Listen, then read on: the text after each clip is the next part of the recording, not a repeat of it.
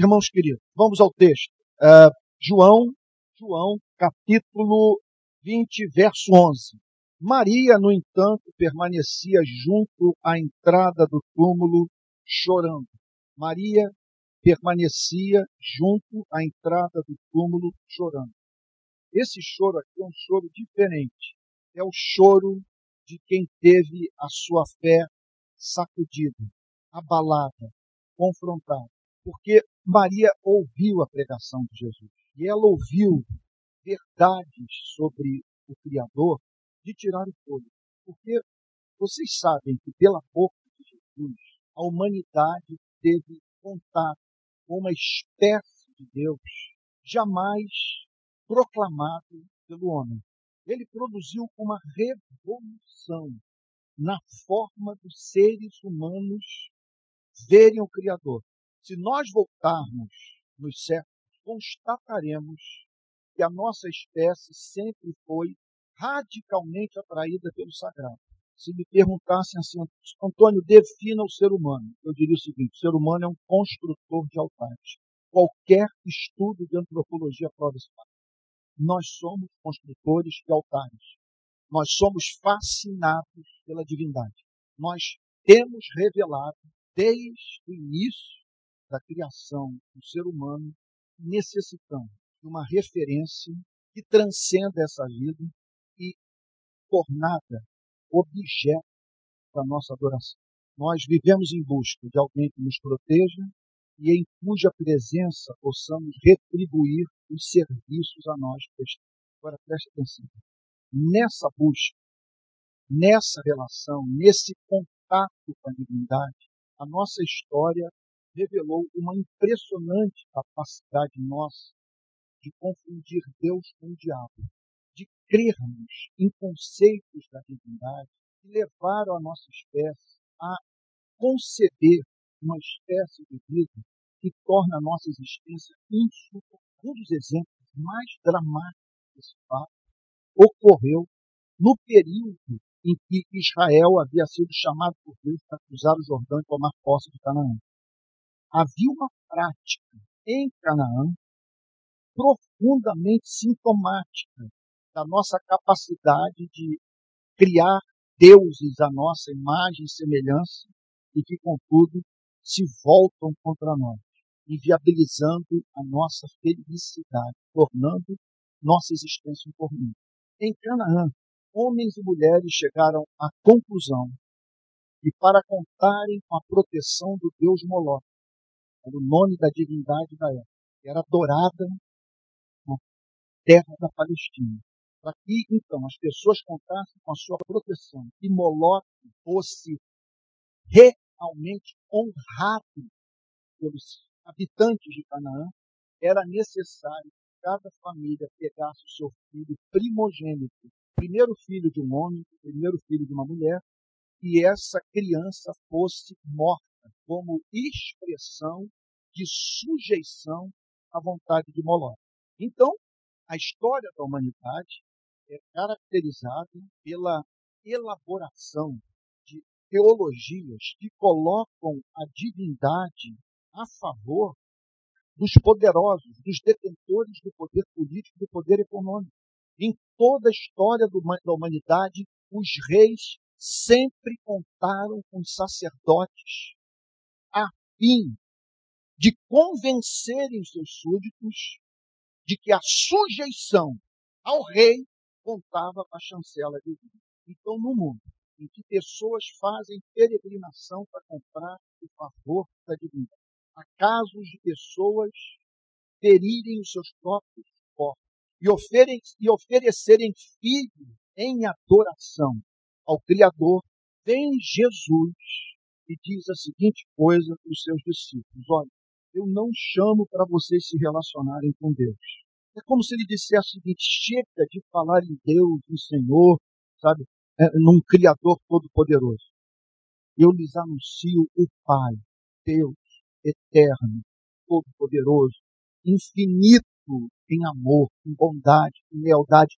Eu quero lhes dizer que Ele me enviou para lhes revelar o seu amor, E que, nesse sentido, ele exige que os seres humanos o vejam como pai e o tratem como pai. A tal ponto que, quando os discípulos pediram para que o Senhor Jesus os ensinasse a orar, Jesus começou por dizer: ó, a primeira coisa que vocês têm que ter na cabeça é que, ao se aproximarem dele, vocês devem partir da pressuposição que estão se dirigindo a um ser doce, amoroso, descomplicado, que não pede sandices e idiotices da parte de você. Ele é dulcíssimo, amor, amorosíssimo, infinito em ternura.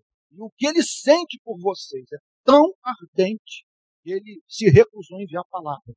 Aliás, ele enviou sua palavra, mas revestida de carne, ossos e sangue para selar no coração de vocês o seu amor. Por isso o apóstolo Paulo declara em Romanos 8,6: Deus prova o seu próprio amor para conosco pelo fato de Cristo ter morrido por nós, sendo nós ainda pecadores. Aí Maria Madalena ouve isso. Ela tem contato com um rabino que diz para ela o seguinte: não ouça o templo, não ouça a sinagoga.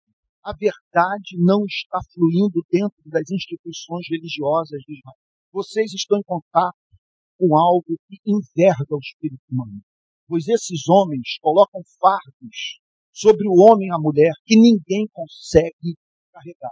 Eles criaram uma cultura psicopatológica. Quem tem contato com essa espiritualidade enlouquece. E não apenas isso. Passa a viver a vida mais medíocre que se possa conceber, caracterizada por o ar mosquito engolir caminho. Gente, quem ouviu a mensagem foi levado a dizer: jamais ouvimos alguém falar isso. Não aconteceu de entrarmos numa sinagoga e alguém falar com tanta doçura, com tanta originalidade, com tanta autoridade e nos apresentar um ser de tirar o fogo. E aí ele é preso, ele é torturado, ele é posto nu diante de um batalhão. Esses dias rolou uma polêmica que alguém disse por aí que Jesus Cristo talvez tenha sofrido abuso sexual. Não acredito que tenhamos fundamento histórico para uma afirmação como essa. Mas antes desse, desse discurso, desse tema surgir nas redes sociais, eu me lembro que numa pregação que eu fiz há muitos anos, eu ter falado sobre a possibilidade de ter Cristo sofrido humilhação de natureza sexual ao porque quem é homem sabe do que eu estou falando.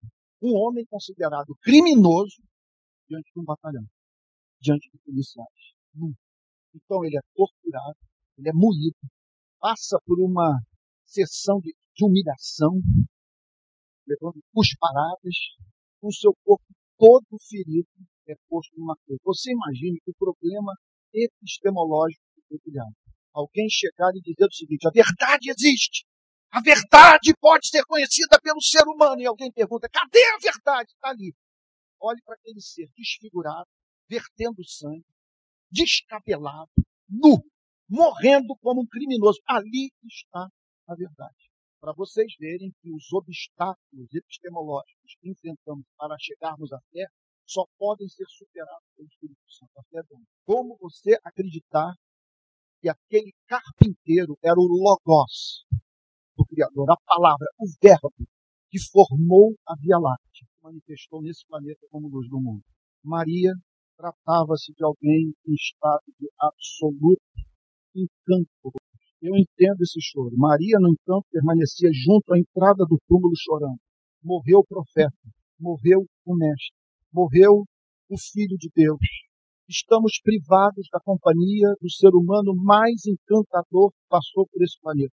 Jamais nos deparamos com alguém de caráter tão simétrico, tão doce, tão amoroso, tão respeitador, porque é absolutamente certo que quem mantinha contato com Cristo voltava para casa dizendo: Ninguém jamais me respeitou tanto em toda a minha vida. E ali está Maria vivendo a experiência de olhar para o túmulo e dizer para si mesmo: Chegou ao fim a história mais linda que eu conheci em toda a minha vida.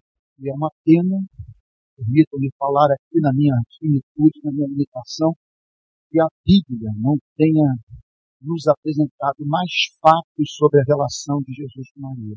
Porque tudo isso que eu estou falando na relação de Cristo com seus discípulos, assume a forma de intimidade, de conhecimento do ser humano pelo nome, não são abstrações.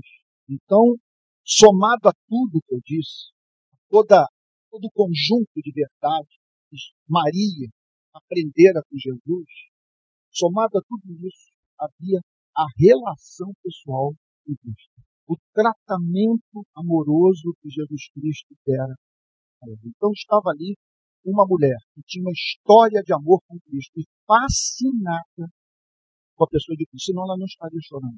E esse choro eu posso comparar ao choro daquele que conheceu essa verdade dela se afastou. Daquele que conheceu essa verdade e que se encontra hoje sobre os golpes desferidos pela dúvida, com os ataques de um espírito de incredulidade. Eu vou dizer uma coisa para vocês que é uma loucura.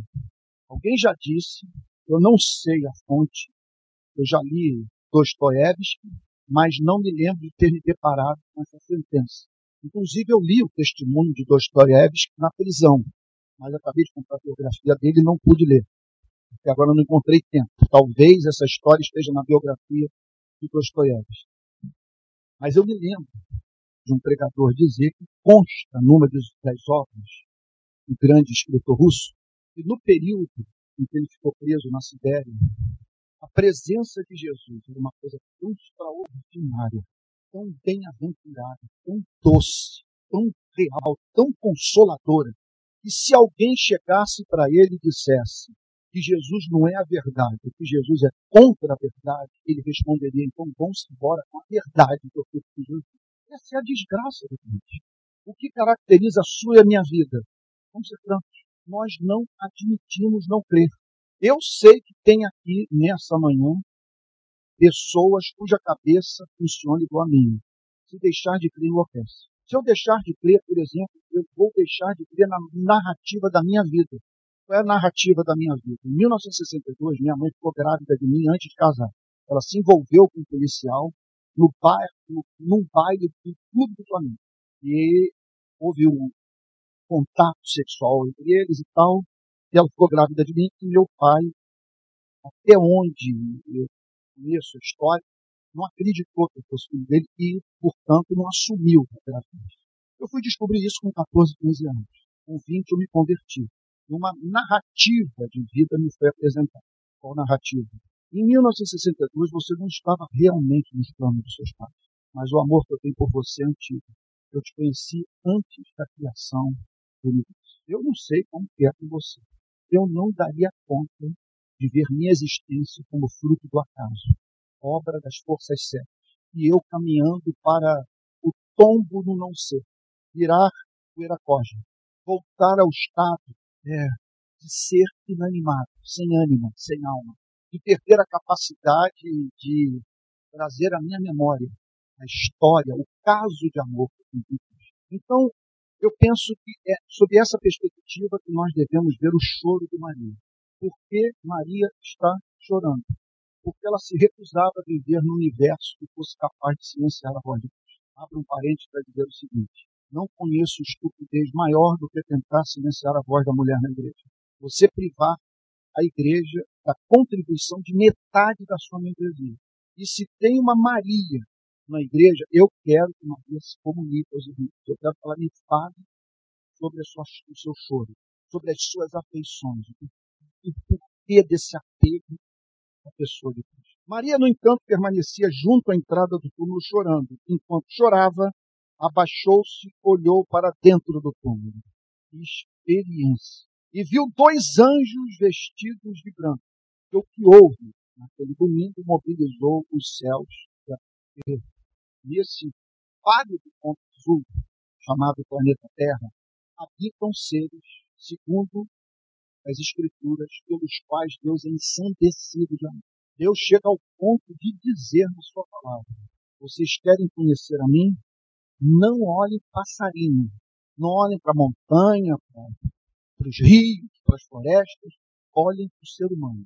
Veja aquela cena: o pai voltando do trabalho e a criança correndo na sua direção, lançando-se nos seus braços. O que a Bíblia diz? Esse amor tem um fundamento metafísico. Ele só existe porque a realidade última é pessoal. Aí você vê alguém entrando num prédio em chamas para salvar um membro da sua espécie. O que a Bíblia diz? Me serve aqui. Porque ele está relativizando o instinto de sobrevivência para salvar alguém da sua espécie. O que o move a correr risco de morte? Que voz é essa que o faz? Ele não deve preservar a sua vida, mas sim correr risco para resgatar a vida do próximo. O que o cristianismo diz? Esse homem está se comportando de modo tão contrário ao evolucionismo darwinista, porque ele foi feito imagem e semelhança de Deus. Essa voz que o darwinismo não consegue explicar, o Evangelho explica. É a voz das marcas que esse ser carrega, produzidas pelo seu Criador. Então é claro que você tem anjo em Jerusalém naquele dia, naquele domingo, porque Deus estava ali operando na história a fim de salvar esses seres pelos quais, repito, sem disse, escolha a palavra deliberadamente, porque melhor expresso conta, pelos quais ele é louco de amor. Verso 13. Então eles perguntaram, os anjos fizeram uma pergunta. Por que eles fizeram essa pergunta? Porque o Espírito de Deus os moveu a tal. Eles não fizeram essa pergunta em busca de informação que eles não soubessem. Eles conheciam Maria. Sabiam por que Maria estava chorando. Eu quero lhes dizer uma coisa, tá? o parênteses que eu abro aqui na pregação. Esse choro de Maria mobiliza o céu. Vocês me permitem usar uma linguagem que para muitos pode se afigurar como meramente antropomórfica. É uma cena irresistível. Um ser humano chorando de amor pela verdade. Um ser humano em busca da verdade. Um ser humano se recusando não crer. Não há como um ser humano procurar a Deus como Maria procurou a Jesus e não encontrou. Jamais aconteceu na história da humanidade um ser humano movido pelo Espírito Santo procurar a Deus de todo o seu coração e não ter encontro com ele. E aqui está Maria aos prantos. E o anjo vira-se para ela e diz: Por que você está chorando? Pergunta das perguntas. Isso antecede a todas as questões que são dignas de ser respondidas por você e por mim. Nós nos pegamos frequentemente chorando. Chorando porque esperávamos que o casamento fosse melhor do que aquilo que idealizamos. Choramos porque casamos com uma pessoa que hoje é muito diferente daquilo que ela um dia foi, daquilo que nós fomos. Choramos porque a maioria de nós trabalha para não morrer de fome. A maioria de nós, como diz Karl Marx, não faz o que gosta entregamos o nosso corpo, não da linguagem marxista, os donos do capital, porque a, a nossa única propriedade, nós não temos mais nada. Dizemos para ele, eu lhe dou meu tempo, eu lhe dou minha força, eu lhe dou minha inteligência, porque se eu não fizer, eu morro de fome. Muito embora você me coloque atrás daquele balcão. Muito embora eu tenha que passar seis horas do meu dia dentro desse elevador. Muito embora eu me torne apenas coadjuvante da classe média. Cruza comigo no posto de gasolina, no restaurante, na farmácia, para quem eu sou invisível. Choramos, porque temos as nossas limitações. Choramos, como eu chorei muito agora na morte da minha mãe, porque nós sabemos que esse mundo não é um mundo no qual apenas nós somos feridos, mas que nós ferimos pessoas feridas. Choramos porque nós temos um histórico de pessoas que foram machucadas por por mim. Nós choramos porque estamos expostos a doenças naturais. Choramos porque o processo de envelhecimento é inexorável. Choramos porque nós duramos pouco. Nós não fomos feitos para durar muito. Choramos porque não conseguimos ficar em casa dentro do nosso corpo. Porque ouvir a voz do nosso coração nos perturba. Choramos porque queremos saber quem somos, de onde viemos, para onde vamos. Então, essa é a questão das questões. Por que você está chorando. Só que quando essa pergunta é feita pelo cristianismo, ela assume um outro significado. Porque a intenção aqui não é a intenção da psicanálise. Vocês sabem como a psicanálise funciona. O que, Freud diz? Não me procure em busca da felicidade. Felicidade é tema da religião, não é da psicanálise. Eu não prometo a você felicidade. Eu prometo você se conhecer. Mas felicidade só a religião. Por quê? porque só ela pode oferecer resposta para o enigma da morte. Então, essa pergunta que o anjo fez não é a pergunta que pressupõe o desespero. Não é você chegar simplesmente a uma resposta que o faz se convencer do fato de que você tem motivos para chorar.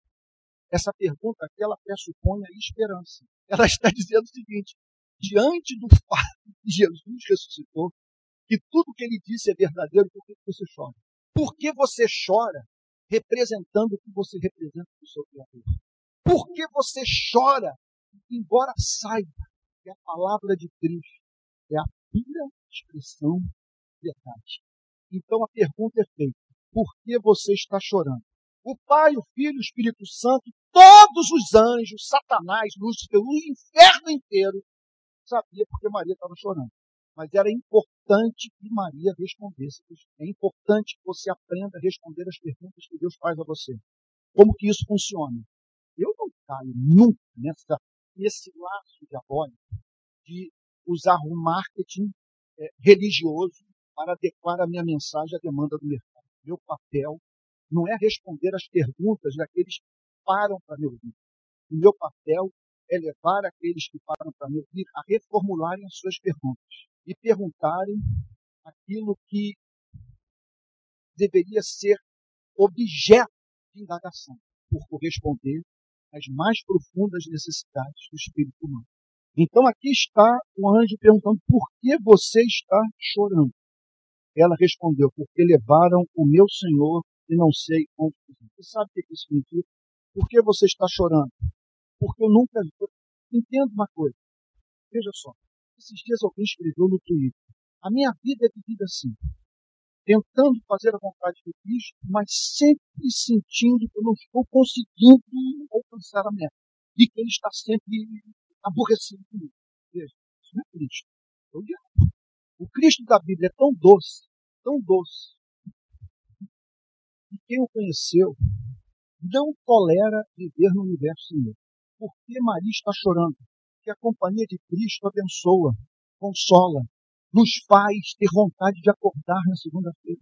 Passamos a... É, olha, eu adoro esse ponto, da mesma forma que eu falo sobre o Antigo Testamento. Ah, que o Deus do Antigo Testamento é, é, é, é um Deus irascível, é um Deus incerto, é um Deus caprichoso. Olha, não é isso que os salmos dizem, não. Davi olhou para tudo e disse: Ele é o meu pastor. Nada me faltará. Ele me faz deitar em pastos verdejantes e leva-me para junto das águas de descanso. Ele é tão bom que refrigera a minha alma e guia-me pelas veredas da justiça, pelo amor de Deus. Não é assim que os poetas, as poetisas do Antigo Testamento viam Jeová. Jeová era a a tal ponto que Moisés, o mesmo que desceu do Monte Sinai, disse o seguinte para Deus: Olha, tu nos fazes é, crer que nós vamos atravessar esse rio, que vamos tomar a, posse da terra da promessa, mas o Senhor até agora não revelou que o Senhor vai conosco. E se o Senhor não vai conosco, qual é o sentido da gente ir para Canaã? Como que se sabe que nós somos um povo especial na terra? Não é porventura o Senhor andar conosco? Por isso, se o Senhor não vai conosco, não nos faça sair desse lugar. Porque o grande barato de Canaã não é Canaã, é a sua presença. Porque levaram o meu Senhor e não sei onde o puseram. Posso apresentar o teste para você saber se você é convertido? Vou lá. Você pode dizer que não toleraria viver no mundo sem Jesus Cristo? Você pode dizer isso? Se você não consegue dizer isso, se Jesus Cristo é um apêndice da sua vida, se você consegue imaginar uma vida mais feliz, um pouco mais de sexo, de fama, poder, ter no sentido mais feliz, é o poder de você fazer o que gosta. Se você consegue imaginar vida feliz, na qual seus objetivos temporais se cumpram, mas sem a companhia de Cristo, você consegue dizer que isso seria um suplício em vida, que você não toleraria viver no mundo sem Cristo. Você pode dizer que entende a alma de Maria, levar o meu Senhor e não sei onde fizeram. Eu não dou conta disso. Você pode dizer isso? Precisa responder para mim, não. Responda no seu coração. Levaram o meu Senhor e não sei onde fizeram eu não dou conta de viver sem ele. Verso 14. Depois de dizer isso, ela se virou para trás e viu Jesus em pé. Por que ela viu Jesus em pé? Porque um da nossa espécie saiu na mão com a morte, deu um mata-leão nela e a degolou. morte foi morta por Cristo.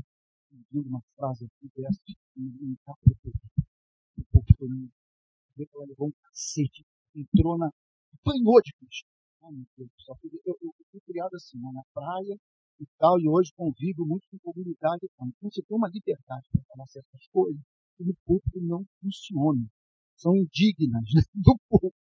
Então, me vem essas loucuras na minha cabeça. Especialmente todo tema, então, mexe muito comigo. Só sei o seguinte, a morte foi no clima irmão. Essa é a grande história. É, é, é, essa é a história dessa, dessa Páscoa, do domingo de ressurreição.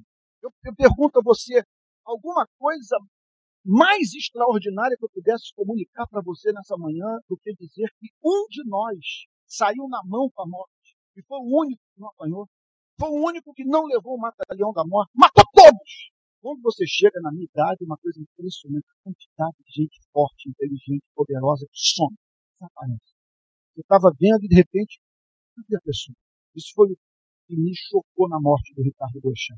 Ele tinha muita saúde, muita força, muita inteligência. De repente, cai aquele helicóptero e uma pessoa no auge da sua produção profissional, ganhando todos os prêmios que jornalismo possa conceder nesse país, morre daquele.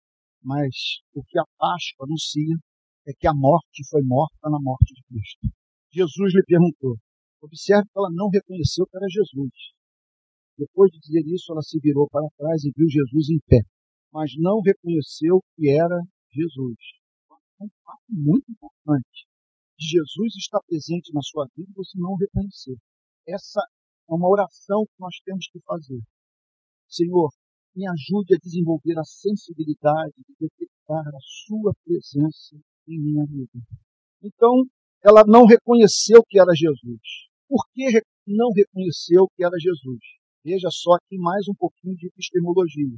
A dor era tamanha, convívio com a morte, sua presença disseminada na história da humanidade, era alguma coisa que a convencia do fato de que seres humanos não resistem à morte. Então, o seu estado mental, espiritual, emocional, fez com que ela não conseguisse identificar a pessoa de Cristo naquele ser humano que se pôs diante dos seus pais. E por que Jesus se manifestou a Maria Madalena?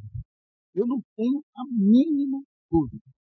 Em primeiro lugar, uma paixão especial associada ao fato de que essa imagem de uma mulher chorando no túmulo, desesperada de amor por Cristo, isso comove os céus.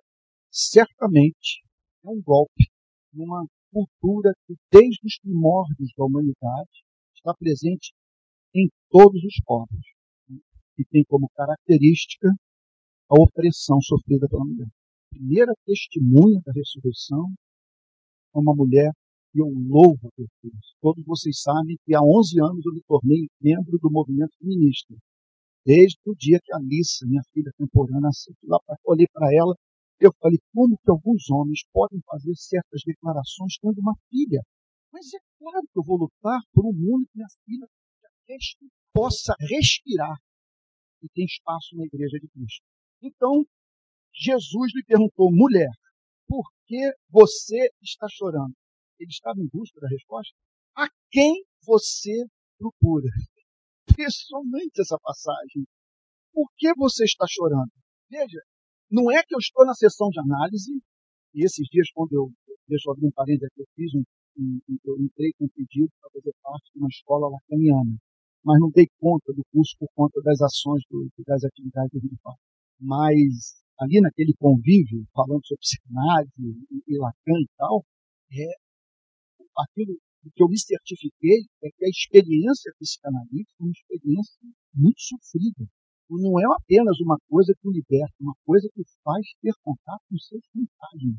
Quer dizer, alguma coisa que abre os porões inconscientes, que o faz ter contato com aquilo que você suporta, que você reprime, que se vier à tona, vai causar muita vergonha. Eu desejo isso. Meu Deus, como lidar com essa pergunta? Aqui a pergunta não é dessa natureza pergunta ah, não é diante das tragédias da vida sabe? É, e do seu estado emocional, faço uma pergunta. O que você tem a dizer sobre a natureza do seu pranto? Essa não é a pergunta que Jesus está fazendo. Pergunta outra. Diante dos fatos extraordinários referentes à sua vida, do amor eterno que Deus tem por você, da verdade do Evangelho, de que a morte não poderia reter o Filho de Deus, por que você está chorando? Qual é o motivo da sua dor? Por que você anda encurvado? Em outras palavras, por que você se comporta como se a vida não fizesse sentido? E aí Maria responde a Jesus. Ela, supondo que ele fosse o jardineiro, confundiu o Senhor Jesus o jardineiro. Então, observe que o problema não estava no objeto do conhecimento. O problema não estava naquele a ser conhecido. O problema estava no conhecedor. E devido aos condicionamentos impostos pela vida, foi levado a confundir o Criador, o Salvador, o Redentor com o jardineiro.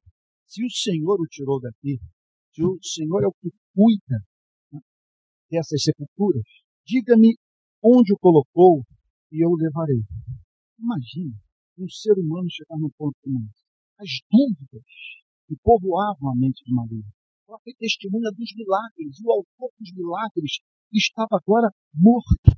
E ela, você imagine uma pessoa que conviveu com aquilo que se lhe afigurou como a resposta para todos os seus problemas, ter que formular um pedido como esse. Se o Senhor o tirou daqui, diga-me onde o colocou e eu o levarei. Esse é o problema que eu tenho com o liberalismo teológico. Devastou as igrejas europeias e setores das igrejas do nosso país, especialmente setores progressistas, brincam. E o que faz com que a interlocução com o movimento conservador, que leva a inspiração da Bíblia a sério, entre em colapso. Eu vejo progressistas fazendo afirmações sobre Cristo absolutamente curtas. E dá vontade de dizer: olha, eu concordo com você quanto à sua luta por direitos.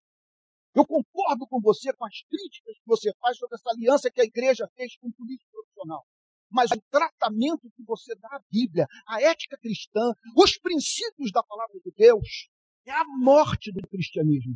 É o fim da fé cristã. Você está brincando com a inspiração das Sagradas Escrituras. Por que eu digo isso? Se o Senhor o tirou daqui, diga-me onde o colocou e eu levarei. Se a alta crítica está tentando levar a minha fé, pelo amor de Deus, onde está Cristo? Eu não abro mão do meu Senhor. Eu não posso tolerar uma Bíblia que não é a palavra de Deus, apenas contém a palavra de Deus.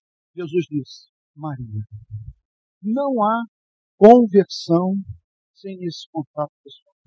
Não é você acreditar em proposições teológicas. Não é isso. É quando a palavra é internalizada. Não é, não é que você ouviu que Deus amou o mundo de tal maneira que deu seu Filho unigênito para que todo aquele que nele crê não pereça, mas tenha vida eterna. Porque você recebeu essa palavra acompanhada do seu nome. Não, não é que deu pelo mundo, deu por você. Deu pelo Pedro, pelo Mateus, deu pelo José, pela Joana, pela Maria. Então, o que faz com que uma pessoa não seja demovida da relação mais íntima com Cristo é esse contato pessoal é uma história. Não é que eu acreditei no calvinismo. Não. É que tudo isso se tornou parte da minha vida. É, é a narrativa da minha existência. O Criador me conhece pelo nome. Ele conhece o cheiro do meu travesseiro. Todas as pintas do meu corpo. É alguém com quem eu tive contato pessoal. Maria. Maria. E ela, voltando-se, lhe disse em hebraico: Rabone, que quer dizer mestre. Meu Deus, para ficar um dia inteiro falando sobre esse versículo, permita-me tirar três fatos dessa declaração, dessa revelação. Antes de mais nada, dizer o seguinte: você tem que procurar isso. Você não deve aceitar viver um cristianismo sem contato experimental com Cristo. Você tem que se agarrar ao anjo do O cristianismo sem experiência viva com Cristo é um inferno. É só moralidade. Você tem que pedir, Senhor, me ajuda um dia a te dizer, Rabone, meu mestre, luz do mundo, verdade de Deus. Rabone, que quer dizer mestre. Dizer, primeiro lugar, ela ali se certificou do fato de que o bom pastor conhece as ovelhas pelo nome. Jesus havia se tornado pessoal, íntimo. A forma de pronunciar a voz de Maria, era o nome de Maria, era inconfundível. Segundo lugar, ao chamá-lo de mestre, ela está dizendo: a verdade venceu a morte. A maior revelação que Deus fez de si mesmo ao ser humano triunfou sobre as hostes do inferno. Voltando-se, lhe disse em hebraico, Rabone, que quer dizer mestre. Jesus continuou: Não me detenha. Ela queria ficar com ele. Ali, Maria tinha tudo aquilo que um ser humano pode almejar da vida. Não me detenha. Eu a amo, mas a missão que o Pai me incumbiu para cumprir exige que eu não fique com você a quantidade de tempo que você gostaria que eu ficasse. Não me detenha, porque eu ainda não subi para o meu Pai. Coisa linda. Tudo é lindo aqui. Para que aquele que venceu a morte haveria de subir para a companhia do ser mais doce do universo. Para dali governar cosmos para a glória do seu nome em favor da, da felicidade do seu povo. Mas vá até os meus irmãos. Olha que definição linda de igreja. O que é a igreja? É a comunidade dos irmãos de Cristo. O impressionante é ele chamar de irmãos aqueles que abandonaram. Eles, eles deixaram Jesus Cristo só. E Jesus, quando reaparece, continua chamando de irmãos. Então, tomem cuidado. Tomem cuidado com o erro nesses dias tanto conflito dentro e fora da igreja, de chegarmos ao ponto de dizermos que alguém não é irmão. Porque se naquela noite você visse o tratamento que os onze, em mencionar Judas, deram a Cristo, você diria o seguinte: falsos convertidos, frouxos, covardes. Jesus ressurge, vira-se para Maria e diz: Porque eu ainda não subi para o meu Pai, agora vá até aos meus irmãos. Então, a igreja é a comunidade desses que são objeto da graça de Deus, do amor gracioso de Deus. Subo para o meu Pai e o Pai de vocês. A esperança em toda o, o fundamento nossa esperança está nessa declaração. Eu subo para o meu Pai e para o Pai de vocês. Então, eu, quer dizer, eu não, tenho, eu não tenho como expressar. Tem muita glória nessa declaração. Porque ele está dizendo o seguinte: aquele que venceu a morte, que os tem como irmãos, cuja oração é sempre ouvida pelo Pai, vai para a presença do Pai para continuar intercedendo por vocês, para pedir ao Pai por vocês aquilo que o Pai de antemão quer dar. Então eu vou para o meu Pai e o Pai de vocês, para o meu Deus e o Deus de vocês. Observe que Jesus não separa a palavra Deus da palavra Pai. Ao dizer que ele é o Pai ele está dizendo. É um ser totalmente diferente do que o teólogo tem sido capaz de descrever. Agora, ao mesmo tempo, ao mesmo tempo, ele não deixa de ser autoexistente, infinito, único e imutável. Isso que o cristianismo faz, nos colocar diante de um ser estonteante. Imagine só, um ser. Vamos, vamos parar para pensar. Autoexistente existe pela necessidade do seu próprio ser. É causa não causada de tudo. Infinito. Infinito significa dizer que ele é perfeito em todas as suas qualidades. Imutável. O tempo não põe rugas na sua face, como um teólogo certa vez disse. Não muda. Não muda em sabedoria, em amor, em glória. Não apenas isso. Ele, além de ser autoexistente, infinito e imutável, ele é único. Não tem outro igual a ele. Soma isso, a palavra Pai. Some agora a palavra Pai a palavra Maria. Ele pronuncia Maria. E no centro disso tudo, a cruz. Você está diante de mais fascinante existe. Os nossos cultos não poderiam jamais ser arrastados, porque nós estamos nos dirigindo ao belo, ao santo, ao bom, ao digno do nosso amor. Então, Maria Madalena, olha aí, Maria Madalena foi e disse para o presbítero e para o diácono disse para o Supremo Conselho da Igreja Presbiteriana: vocês não vão me fazer falar. Não me peça para ficar calada, porque eu vou anunciar para eles. A mulher vai entrar na reunião lá onde está todo mundo apavorado e vai trazer a boa nova. Bom, porque aprove o Deus Todo-Poderoso decretar que uma mulher fosse a porta-voz da mensagem da ressurreição. Então você agora, então Maria Madalena foi e anunciou aos discípulos: Eu vi o amor, eu vi a verdade. Tudo que ele disse é verdadeiro. Por isso nós somos cristãos. Por que nós somos cristãos? Porque Maria Madalena disse: Eu vi o Senhor. Ele cumpriu o que prometeu. Se ele cumpriu o que ele prometeu, o cristianismo é verdade. E a nós nos cabe nos submetermos inteiramente. Por isso, eu abro um parênteses aqui também para dizer o seguinte: ecumenismo só se for para nós conjugarmos esforços para lutar para um mundo melhor. Mas, pelo amor de Deus, não me peça para pegar essa história e colocar ao lado das demais narrativas sobre a divindade e dizer essa é uma como tantas outras. Ou fora, não participarei jamais desse culto. Jesus Cristo é o caminho, a verdade e a vida. Ninguém vem ao Pai senão por Ele. E Maria não estaria chorando por nenhum outro se não fosse Jesus Cristo. E contava que Jesus lhe tinha dito essas coisas. Essa é a nossa missão no mundo, contar à humanidade o que Jesus tem. Essa, essa quinta-feira, vocês sabem que eu sou um comunista que usa iPhone.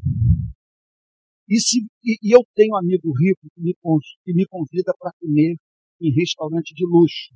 Então tem essa contradição no meu, no meu comunismo. E um amigo meu que tem dinheiro me chamou para comer num baita restaurante em Ipanema essa semana sentou lá pela rápida, ele me adora. E eu tenho interlocução com ele. Ele veio de baixo, ele veio da pobreza. Ele não herdou a riqueza, lutou muito. E pela via do estudo. Pela via do estudo, graças ao catolicismo, graças aos jesuítas. Ele entrou numa, numa escola jesuíta e teve uma senhora formação e conseguiu ascender socialmente mediante o trabalho.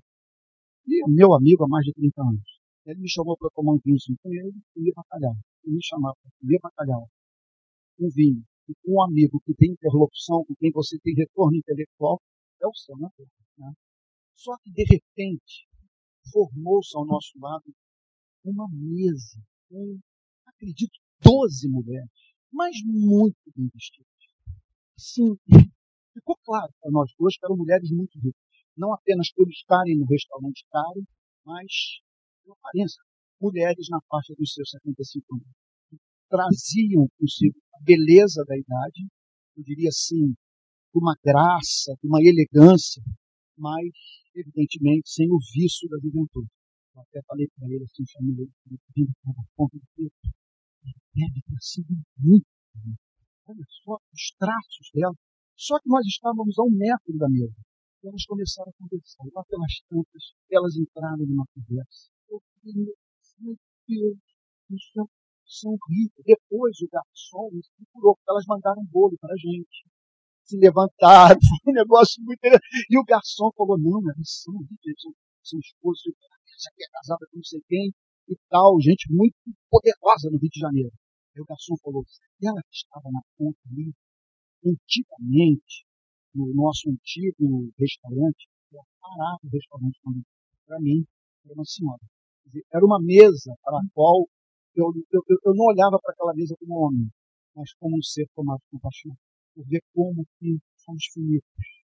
E quando elas começaram a conversar sobre o tema que surgiu, eu não tinha como não ouvir, falei, Deus, eu não tenho como me tornar político.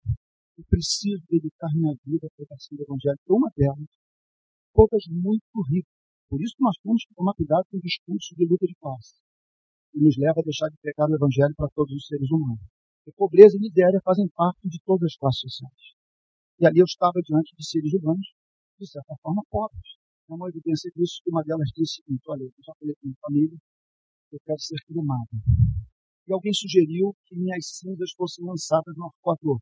Só que meu filho é surfista. Então eu pedi para não jogar as minhas cinzas no arcoador, porque aquilo poderia deprimir meu filho.